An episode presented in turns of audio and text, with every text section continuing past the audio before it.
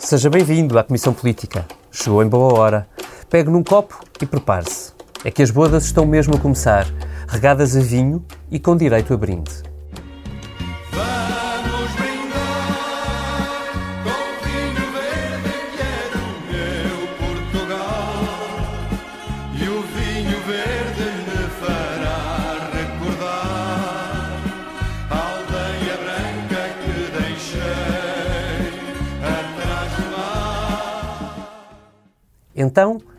Foi assim que aconteceu. Estávamos nós a meio da cerimónia de posse do novo governo, quando Marcelo recorreu à parábola bíblica de Caná para deixar este aviso a António Costa. Sabe que muitos dos nossos concidadãos pensam que a este governo se não aplica a situação da parábola das bodas de Canaã, na qual o segundo vinho era melhor do que o primeiro. E não obstante, há que admiti-lo, a história registra exemplos de tal feito. Para os menos católicos, convém explicar. A parábola das bodas de Caná é um episódio da Bíblia que nos conta como Jesus fez um milagre. Tendo acabado o vinho à mesa, transformou a água em vinho para distribuir pelos convidados e pelos seus discípulos. E eis-nos, portanto, perante a dúvida. Marcelo quis dizer a Costa que espera dele um milagre? Ou avisá-lo que os portugueses já não acreditam nele sem um copo na mão? Na dúvida, António Costa respondeu um dia depois, sem tocar no vinho, apenas cheirando. A qualidade do vinho só se sabe depois de provar. E, portanto, vamos ter aqui quatro anos para poder saborear, a- vir a- abrir a garrafa, ver pelo- logo pelo cheiro da rolha se o vinho está em, em bom estado, deixar o vinho abrir. Garantir que não azeda. Depois podermos eh, devidamente cheirar, fazer a prova. Temos quatro anos, portanto, é, uma, é um longo período de prova do vinho. Hoje, na Comissão Política, vamos analisar a parábola e os discursos da posse do novo governo, o programa que os, que os deputados discutem esta semana e perceber que garrafas se abrem no Parlamento neste regresso dos trabalhos, tão cheio de novidades e de estreantes. Vamos a isto?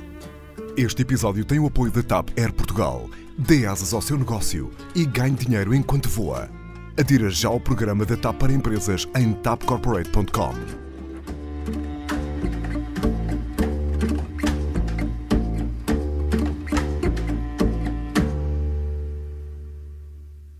Para iniciar a prova, às 10h30 da manhã desta terça-feira, tenho à mesa o Filipe Santos Costa, especialista na região demarcada de São Bento.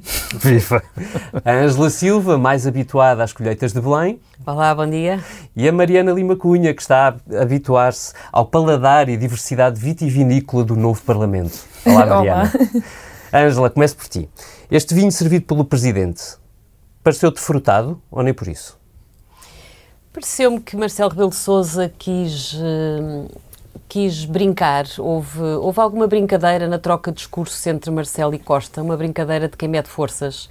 Eu acho que neste momento há um, há um clima de medição de forças entre os dois principais protagonistas da cena política nacional e a isso não é alheio o facto de Marcelo ter que anunciar no próximo ano a sua recandidatura a Belém e António Costa ter que decidir o que é que faz com ela. Há ali, aliás, referências, uma implícita, outra mais explícita. Exatamente. António ah, Costa às diz que será sempre leal com o Presidente da República, eh, com este, com o anterior e com o próximo que venha a ser eleito e depois diz ou reeleito, portanto ele não garante nada para já.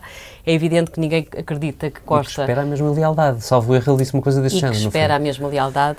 Há um clima, de, eu acho que é mesmo isso, de medir de forças, de observação recíproca e acho que os discursos tiveram muito que ver com isso. Ahm, Costa começou, aliás, o discurso por responder a algo que Marcelo tinha avisado antes de dar posse ao governo. Ou seja, Marcelo, uns dias antes, tinha dito a estabilidade vai depender da cena económica internacional. E Costa responde-lhe à letra e diz a estabilidade não depende de ciclos económicos. Portanto, esse é o primeiro choque frontal.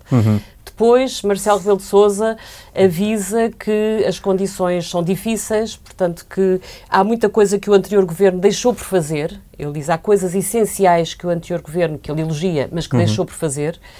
Ele refere algumas delas, e uma delas é exatamente o acesso em quantidade e qualidade a sistemas sociais. Ora, António Costa não falou da revolução que prometeu fazer nos serviços públicos, não falou do grave problema que tem na saúde. Portanto, também aqui há um certo desencontro. Marcelo diz não te esqueças disso e Costa para já parece não querer dar grande prioridade a isso. Depois há também essa ideia de, de, das bodas de Canaã, em que eu acho que o que Marcelo quis dizer foi: eu espero que o seu segundo governo seja melhor que o primeiro. Se calhar para isso é preciso um milagre, mas os milagres às vezes acontecem e eu espero que ele aconteça. Portanto, eu acho que ele aí sobe um patamar na exigência face a António Costa e ao seu segundo governo. E acho que Costa diz-lhe que quanto maior for a tormenta, maior será a determinação. Portanto, diz: Não penses que eu vou fraquejar. Uhum. Uh, aliás, eu acho que o discurso de António Costa é o discurso de um primeiro-ministro que se sente com mais fôlego no segundo governo do que no primeiro. Eu senti isso. Mas não há ali um espectro, se calhar passa a bola ao Filipe. Filipe, não, não, não sentiste um espectro de, de, de, crise que não se sabe se vem ou se não vem nos discursos de posse? Não te pareceu uma posse muito. com, com, com discursos sempre muito uh, demarcados, digamos assim, por esta, por esta ideia de que, quer dizer, que as coisas são mais imprevisíveis? Acho, não, acho sobretudo que o segundo mandato de Marcelo já começou. uh, e nos os, os, segundos mandatos dos presidentes são sempre diferentes dos primeiros, e desse ponto de vista, o segundo mandato de Marcelo já começou. Uh, está muito mais atento, está mais, está mais em cima, está a fazer uma marcação mais em cima. Um, e notou-se isso. Uhum. E até essa, essa tensão, eu não lhe chamaria crispação, mas essa tensão que é muito típica dos segundos mandatos também já começou. Uhum. Uh, aliás, Marcelo precisa. Bom, Marcelo podia simplesmente dizer recandidato que é o que é normal. Uhum. Mas ele, ele, quer embrulhar isto numa narrativa que, eh, sei lá, tanto, tanto inclui um cateterismo como sinais mais ou menos místicos de que ele é necessário e depois mais um contexto internacional e nacional. Bom, como ele quer dar esse embrulho, acho que este discurso é, é uma fita desse embrulho. Eh, é um, um, caderno de encargos, uhum. é uh, uma demarcação em relação àquilo que ficou por fazer, é, é uma demarcação que tinha começado, como a Angela diz, o discurso, o, o, discurso da tomada de posse começou antes da tomada de posse, começou dois dias antes, Sim. com o discurso de Marcelo sobre a necessidade, na, na, na CIP, numa conferência da CIP, sobre a necessidade de, de do, do país crescer mais. Um, e, portanto, já, já estamos a viver nesse esse momento novo. Quer dizer, a, a reeleição de Marcelo uh, vai ser um pró-forma. Já estamos, de facto, Marcelo já está, de facto, em, em, na, na, fase de afastamento em relação ao governo para que a sua personagem política seja necessária, tenha uma razão, tenha uma razão de ser, tenha, seja alguma coisa mais do que o, do que o, o PR das selfies e, do, e dos afetos. Uh, e, e portanto, as peças. Aliás, há ali um, um, passo muito interessante do discurso do Presidente, que é o que é o momento em que Marcelo uh, responsabiliza diretamente António Costa pelas escolhas que ele fez. Portanto, essa, se o PS andou ali, ai, que a deixa, culpa é do Bloco, ou é nossa, ou é de quem? Que e essa deixa que te diga, parece-me a parte mais interessante do discurso uhum. de Marcelo. Uh, porque Marcelo diz o óbvio, e neste caso, dizer o óbvio é importantíssimo. É que António Costa não tem uma maioria absoluta porque optou por não ter uma maioria uhum. absoluta. E, e, é preciso responsabilizar António Costa pela fórmula que ele encontrou, que é não haver fórmula nenhuma. Uhum. Ele tinha um, havia um partido que estava disponível para uhum. lhe dar a maioria absoluta que lhe faltou. E, e António Costa optou por não o querer. E, e, quando Marcelo diz que esta é, um, é, um, é, um, é, uma fórmula relativamente nova, é de facto relativamente nova, porque nunca tinha acontecido um governo de esquerda uhum. que não tem maioria absoluta optar por não a ter. O que acontecia sempre era, se o P, até, até o governo anterior, de, de, de, de António Costa, o PS, quando não ganhava com maioria absoluta, governava em maioria relativa porque não tinha parceiros. Aliás, as vezes em que teve parceiros foram sempre à direita, uma vez o Bloco Central e outra vez com o CDS. Mas isso há muito, muito tempo para, para, para, vir, para vir ao caso. E isso, deixa-me dizer-te só uma coisa, é essa parte que eu acho muito relevante do discurso de Marcelo, porque é importante estar daqui em diante permanentemente a lembrar António Costa de que se ele não tem, uh, se houver instabilidade, é porque ele optou por não ter uma solução mais estável. Uhum faz contraponto com outro momento do discurso, não do discurso de tomada de posse, mas do tal discurso dois dias antes, uhum. que é absolutamente toco. Temos de crescer mais, mas isto é por contraponto ao que é, temos de crescer menos. Isto é o momento, uh, é o momento, é o equivalente político dos discursos das missas sobre a paz no mundo. Queremos sempre crescer mais. E se crescermos, eh, eh, eh, se não crescermos, temos de crescer, se crescemos, temos de crescer mais, mas isto, isto quer dizer uhum. o quê? Já vamos já à parte, Filipe, se me, se me permitires, da resposta também de António Costa, aos dois desafios, incluindo a questão do, do como crescer mais. Eu queria ouvir a Mariana, porque a Mariana esteve na sexta-feira uh, metida no Parlamento, no dia 1 do, do novo Parlamento. Um, Mariana, como é que tu sentiste o, o clima no Parlamento? Uh, uh, e depois podemos passar pelos pequenos partidos, mas agora queria que me falasse um bocadinho sobre estes partidos de esquerda que estiveram dentro de uma solução de governo e que agora não estão. esta sexta-feira trouxe-te uh, que impressão? Eu acho que em, em, relação ao dia zero do Parlamento ainda é um bocadinho difícil tirar essas impressões. é interessante, acho interessante que o Bloco de Esquerda tenha aproveitado logo Uh, o primeiro dia, como tiro de partida para marcar posição, o Bloco de Esquerda anuncia uma conferência de imprensa relâmpago em que quer apresentar logo medidas uhum. que, são medidas repescadas e que não surpreendem vindas do Bloco de Esquerda, mas eu acho que o Bloco de Esquerda pareceu não querer perder terreno para logo aqui no arranque da legislatura. Essa, uh, essas primeiras iniciativas Sim, por exemplo, Bloco, a eutanásia, a que é uma recuperação de uma bandeira importantíssima para o Bloco e, e em que se quer distinguir uhum. e em que quer recordar que é, que é um tema seu. Uh, houve outras questões em relação, por exemplo, à violência doméstica, uh, portanto, vários temas que são associados de facto ao Bloco. Mas nada muito dirigido ou desafiador perante o Partido Socialista, não, sim, se eu sim, sim, bem. Sim. Não são propriamente medidas lá, com impacto, impacto económico pesado uhum. ou qualquer coisa desse género, mas são medidas emblemáticas do Bloco de Esquerda.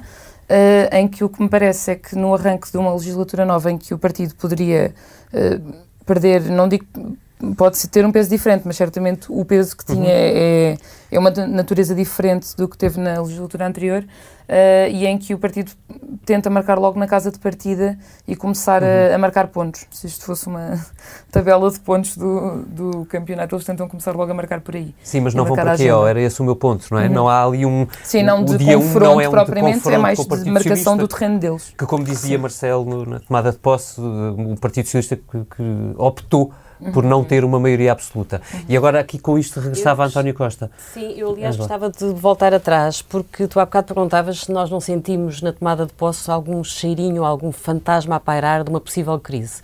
Eu acho que quem agitou isso foi o próprio António Costa, porque ele a dada altura refere que a ausência de maioria absoluta impõe aos parceiros, e ele diz que continuam a ser parceiros, uhum. um dever acrescido Exato. de contribuírem de modo positivo para o sucesso da legislatura. Eu acho que esta é a jogada de Costa para estes quatro anos. E é por uhum. isso que eu há bocado dizia que vi o Primeiro-Ministro arrancar para esta segunda legislatura com muito mais entusiasmo e força do que arrancou para a primeira. Menos preso prim... também, não é? Menos preso. Na primeira não tinha ganho as eleições, estava a construir uma estratégia de sobrevivência. Agora ele escolheu mesmo libertar-se, Marcelo tem razão. Ele quer estar livre. E quer estar livre, entre outras coisas, para poder responsabilizar os parceiros de esquerda se em algum momento contribuírem para uma crise. Eu acho que isso é claro como água. Já começou na campanha, em que ele chegou a dizer não quiseram a maioria absoluta, fizeram campanha contra a maioria absoluta, assustaram o país perante a hipótese de eu ter maioria absoluta, Portanto, agora aguentem-se. Eu não tenho maioria absoluta, mas vocês são corresponsáveis. Se rebentar uma crise, a culpa não é minha, é vossa que pediram para que o país não me desse a maioria absoluta. Eu acho que esta é uma chave do discurso de Costa para esta legislatura uhum. e eu não sei se o entusiasmo e a força que Costa exibiu na tomada de posse não tem que ver com o sonho de algures a meio da legislatura, se houver uma crise, ele estar em força a lutar em tão simples uma maioria absoluta. Repare, ele não pega na história dos serviços públicos, nem no estado do Serviço Nacional de Saúde, nem nos problemas nos setores sociais, porque não sei se ele não quer libertar-se de Mário Centeno, que claramente foi a, figura apagada desta uhum. tomada de posse. Centeno foi usado por António Costa e deixou-se usar e gostou, de, e gostou de ser protagonista durante a campanha eleitoral, mas foi ignorado a partir do dia das eleições. Portanto, eu não sei se António Costa não quer, liberto de Mário Centeno, poder agarrar então sim alguns mais premiados da legislatura, aquelas que podem ser as políticas em que ele pode verdadeiramente deixar marca. De facto, ele tem que mexer nas políticas sociais, ele tem que mexer nas infraestruturas.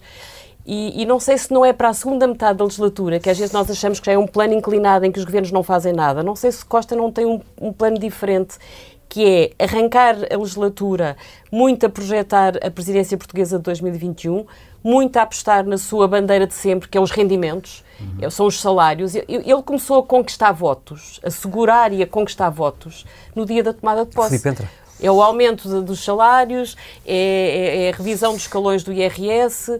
E não é um aumento dos salários qualquer, não é? Nós estamos a falar de um aumento de salário só, mínimo para 150 só pegar euros. No, no, que a Angela, no que a Angela estava a dizer, eu, eu, eu ouvi no, no domingo o Dr. Marcos Mendes a dizer que António Costa está com medo da sombra e psicologicamente é frágil. Bom, uh, uh, é eu não sou especialista em análises psicologizantes, vez, mas vez. o Dr. Marcos Mendes também não. É, é óbvio. Talvez ele devesse, ele devesse limitar-se a falar de política e não de psicanálise. E não fazer psicanálise fantástica análise, porque eh, eh, eu concordo absolutamente contigo.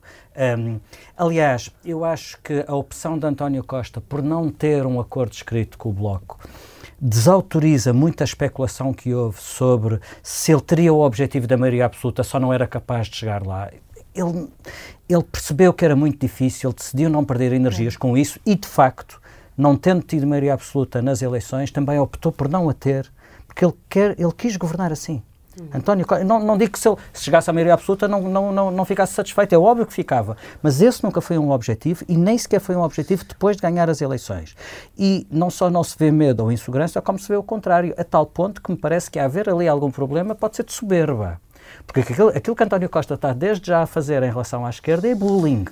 Eu- Ele está a obrigar a esquerda a- a- Marcelo, aliás, lembra que é Nacional. preciso Aliás, quando ele diz- humildade e proximidade. E, aí, e essa é talvez a parte, essa é talvez a parte em que ambos falam línguas mais diferentes. É Marcelo no- pede uma coisa e António Costa oferece-lhe o contrário. Aliás, aquela frase no Conselho Nacional, desculpa Mariana, eh, dizer eh, parece que há aí à esquerda quem esteja com arrependimentos, arrependimentos. ou quem esteja com, eh, com dúvidas existenciais, mas, epá, mas amigo não empata amigo. Epá, se isto não é bullying à esquerda, não sei o que é.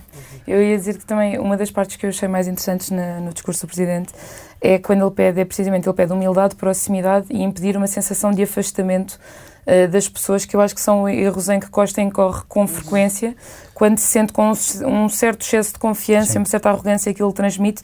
Eh, isso lembra-me particularmente, fora as- a parte da negociação política, atitudes como em relação ao- aos fogos. Quando Sim. António Costa no Parlamento é quase obrigado a pedir desculpa porque aquilo parecia que não, não ia sair.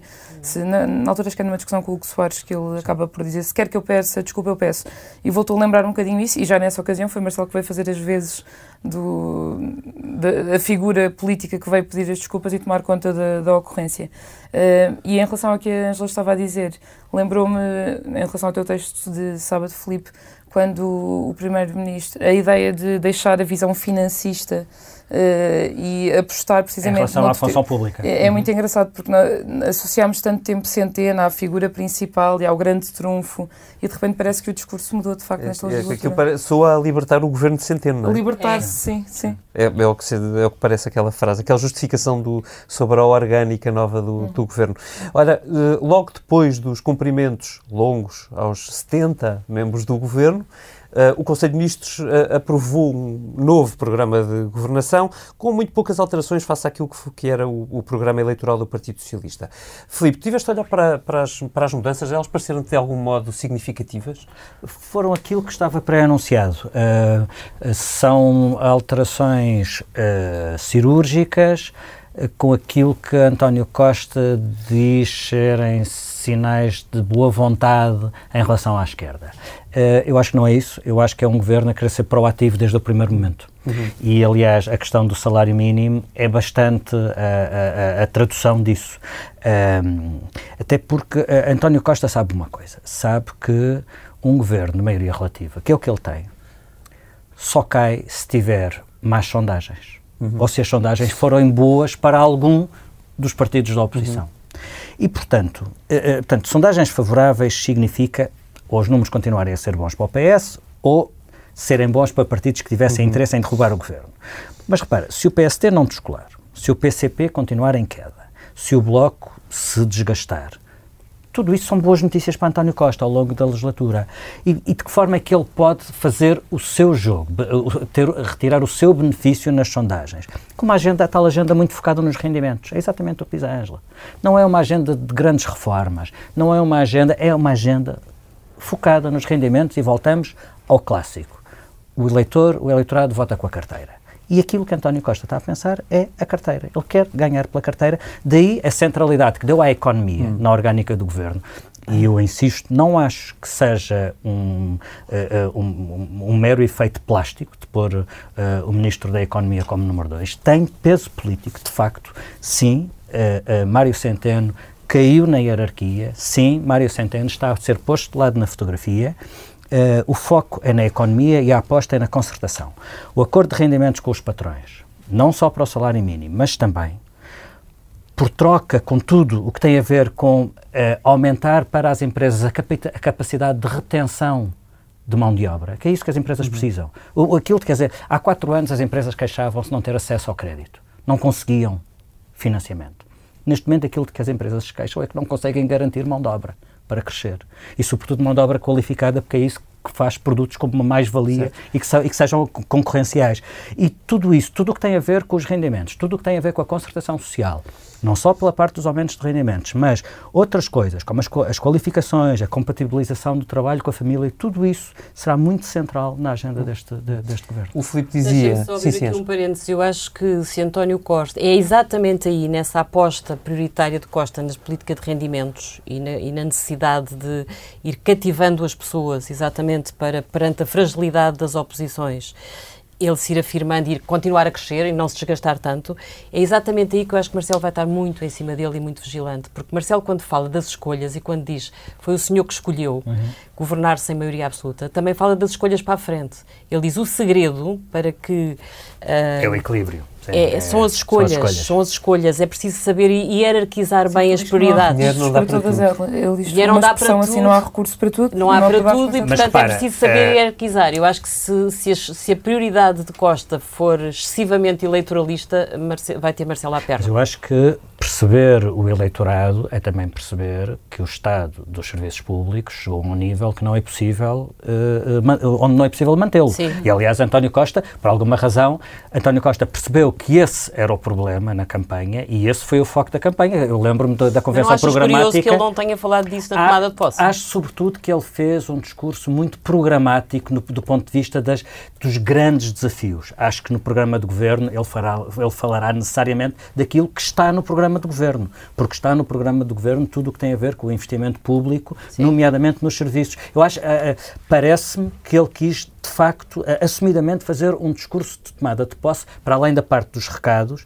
na parte programática, olhar desafios. mesmo para os grandes desafios. Embora é, os grandes desafios são muito de médio e longo prazo, quer dizer, as alterações climáticas, a demografia, sim, a sociedade digital, sim. além de serem coisas muito consensuais, são coisas muito de médio prazo, quer dizer, no imediato, nos próximos dois anos. Veremos se, se ele não faz um arranque de, de, de, legislatura a dois tempos, ou seja, com o discurso da tomada de posse e aquilo que leva ao debate uhum. do programa de governo. Programa do Governo, que entretanto será discutido no Parlamento já esta quarta e quinta-feira. Hoje falamos numa terça, portanto, amanhã e depois. Mariana, o Rui Rio queixou-se no Twitter uh, que era uh, uma hipocrisia, que eram só dois dias para ler um programa. Rui Rio queixou-se no Twitter, é todo um jargão que podíamos desde já gravar e usar sempre nas próximas comissões políticas como separador. essa frase, Rui Rio queixou-se no Twitter. Rui Rio não tem, não tem estado particularmente presente a não ser no Twitter e, portanto, é onde nós o ouvimos. Mariana, ele tem razão. Uh, eu penso que uh, agora o Rui Rio terá muito para, para fazer. Eu ia dizer queixou-se no Twitter, agora vamos ouvi-lo no Parlamento e. Provavelmente a queixar-se. Uh, isso não, não sei antecipar. Não, não, parece que seja uma crítica com grande. Que, nem, nem que tenha colhido muito, nem que tenha agora grande fundamento. É certo que o Rui Rio costuma ter uma uh, um, uns timings próprios, ou uhum. seja, costuma dizer que gosta de fazer as coisas, dá uma imagem de seriedade por aí, de que gosta de fazer as coisas bem feitas, com calma, que não é aos berros que se faz, que não é dizer mal por dizer mal. Aliás, ele, quando chegou ao Parlamento, para o dia, primeiro dia dele, depois de 18 anos, de ausência uh, do ele Parlamento. Dizia primeiro, ele dizia, sim, dizia que era mais ou menos como a, primeira, a primeira vez, foi como ele respondeu, e ele dizia que um, eu reafirmava o meu estilo não é fazer oposição por fazer oposição, não vou criticar por criticar só porque sou o meu adversário e portanto. Mas por acaso a crítica de que uh, debater sim, o programa não, de governo eu, na próxima quarta-feira, tendo o Parlamento tomado posse na sexta sim, e o é programa é de governo um sendo o mesmo programa eleitoral do PS que é conhecido desde é conhecido, junho, claro. isso parece-me criticar por criticar. Que vai, não, que vai na linha, não digo que não seja criticar por criticar, o que digo é que é na linha, no raciocínio de fazer as coisas uh, com calma, não fazer política nos timings mediáticos e etc. É sempre um bocadinho a mesma lógica de Rui Rio. É. Acho que é mais por aí. Sim, mas já se sabia que o programa de governo seria Sim, com, não... com, alterações cirúrgicas, o programa eleitoral é conhecido há meses. Por isso é que eu comecei a dizer, eu acho que a crítica não tem substância por aí, ou seja, claro que há tempo para, para o analisar. Acho é que vem na linha do discurso habitual de Rui Rio, que é de que é preciso dar tempo para se fazer bem política e que uma política séria não se faz a correr, né, aos gritos, etc. Acho que é um Mariana, estamos nós, perante, estamos nós perante a iminência do debate, eh, já amanhã. Eh, para o que é que devemos olhar no debate do programa de governo? Será praticamente dois dias de, de discussão? Uh, temos todo um novo hemiciclo, digamos assim. Ah, olhando para, para aquilo que sentiste na sexta-feira, o que é que o que é que achas que vamos procurar, que as câmaras vão procurar mais? É difícil antever, porque na sexta-feira o que se sentiu foi mais um bocadinho o chão mediático à volta, sobretudo, das novas entradas do que coisas com, de grande conteúdo. Também Ainda ninguém passou que a direita não suscita grande curiosidade nesta fase, é? Uh, sim, a sexta-feira, uh, na sexta-feira a direita não pareceu particularmente.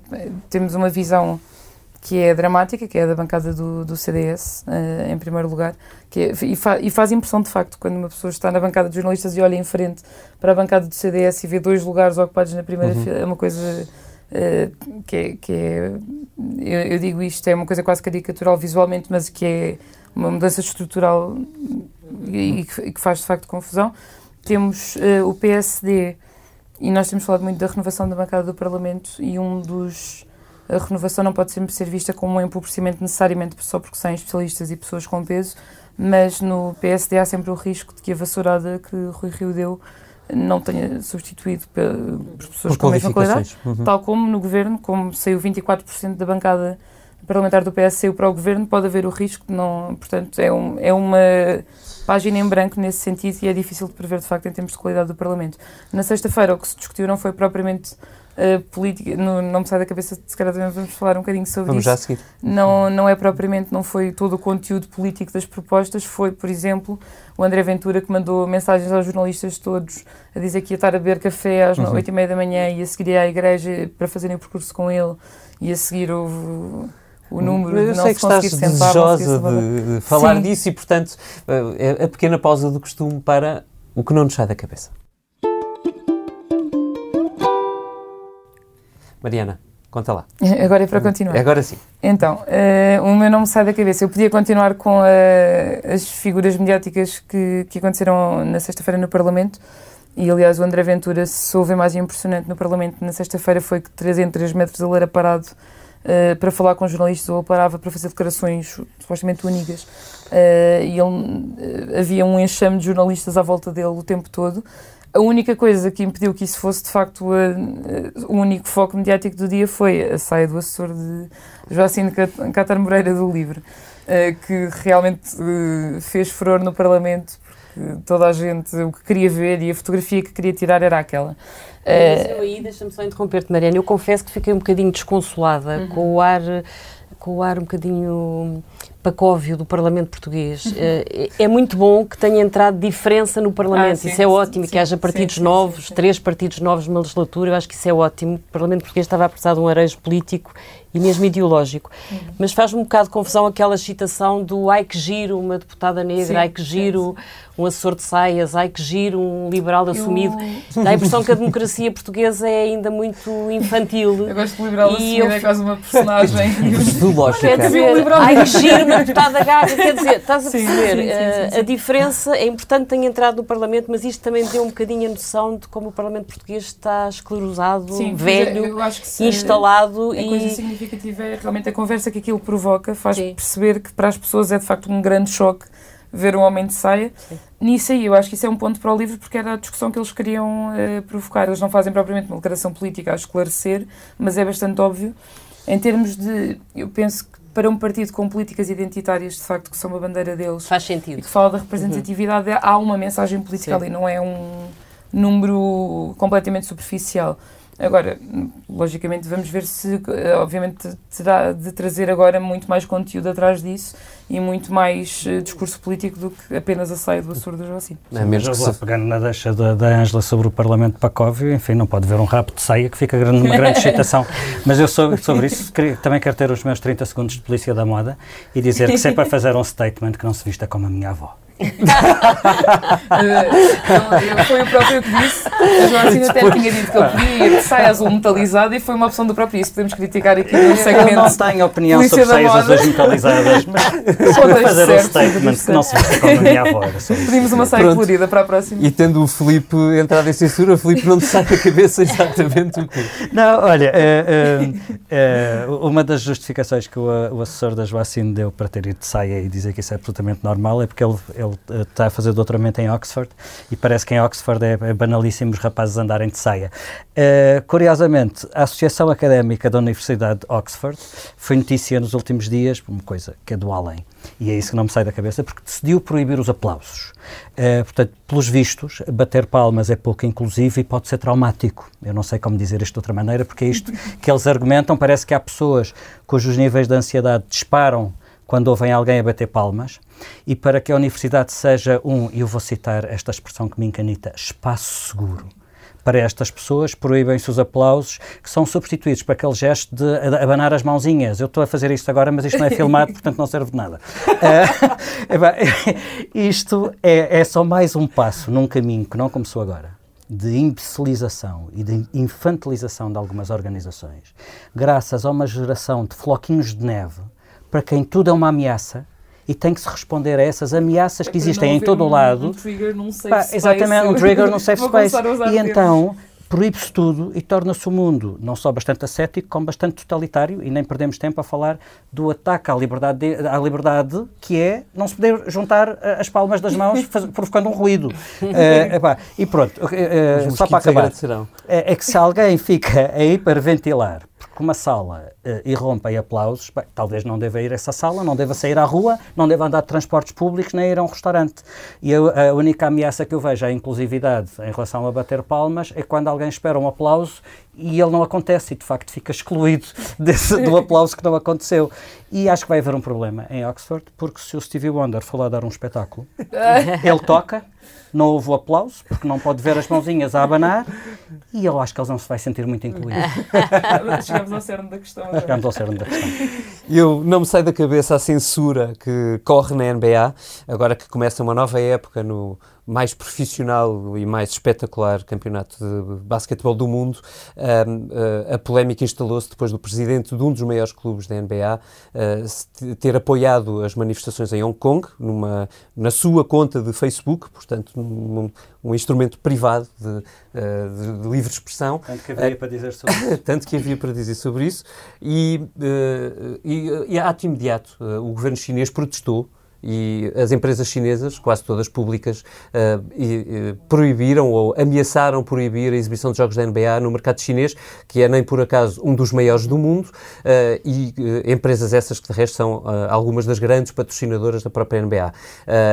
A polémica foi tal que LeBron James, um dos, um dos grandes jogadores no ativo dos Los Angeles Lakers, teve que sair a público dizendo uma coisa triste, muito triste, lamentável mesmo, que é que nós jogadores não temos que nos meter nisto de política, somos pagos para jogar basquetebol. Eu acho que não. Acho que os jogadores são um exemplo, são um exemplo moral para muita gente no mundo todo e a crítica que possam fazer ao totalitarismo chinês eh, seria seguramente muito bem-vindo, mesmo que alguns milhões a menos fossem para o campeonato eh, mais bonito, de, de- um dos mais bonitos campeonatos de desporto do mundo. Ângela, e a ti não te sai da cabeça? Olha, a mim não me sai da cabeça o engenheiro Sócrates, vê lá. Acontece. Acho, acontece. De vez em quando. Alguém é que me diz. Acho impensável, passado cinco anos de um primeiro-ministro como José Sócrates ter sido preso e ter estado em prisão preventiva e depois ter saído e ter estado em prisão domiciliária eh, e, e termos lido toneladas de coisas sobre os casos em que ele se terá envolvido e estar acusado de 31 crimes, entre eles corrupção e, fuga ao fisco e fraude, não sei o quê. Quer dizer, que agora a grande dúvida seja se José Sócrates vai ou não ser julgado. Acho que isto para a imagem da justiça é absolutamente arrasador. E acho que qualquer pessoa percebe, na base do mais elementar bom senso, que é mil vezes preferível que ele seja julgado do que não seja. Se for julgado, se for condenado ou se for considerado inocente, mal ou bem, acaba-se o assunto. Se ele não for julgado, nós não nos vamos livrar disto. E acho que a imagem da justiça será, ah, sairá completamente de pantanas se, passado cinco anos de ter eh, envolvido um ex-primeiro-ministro num processo destes, se agora ah, isto não, não, não chegar a chegar à barra do, do- do tribunal. É assim que nos despedimos hoje, com a ilustração do Tiago Pereira Santos, edição multimédia da Joana Beleza e uma música mesmo a calhar, com a muito sugestiva memória, não do engenheiro Sócrates, mas da Mariana Lima Cunha sobre o assessor do Livre. Até para a semana.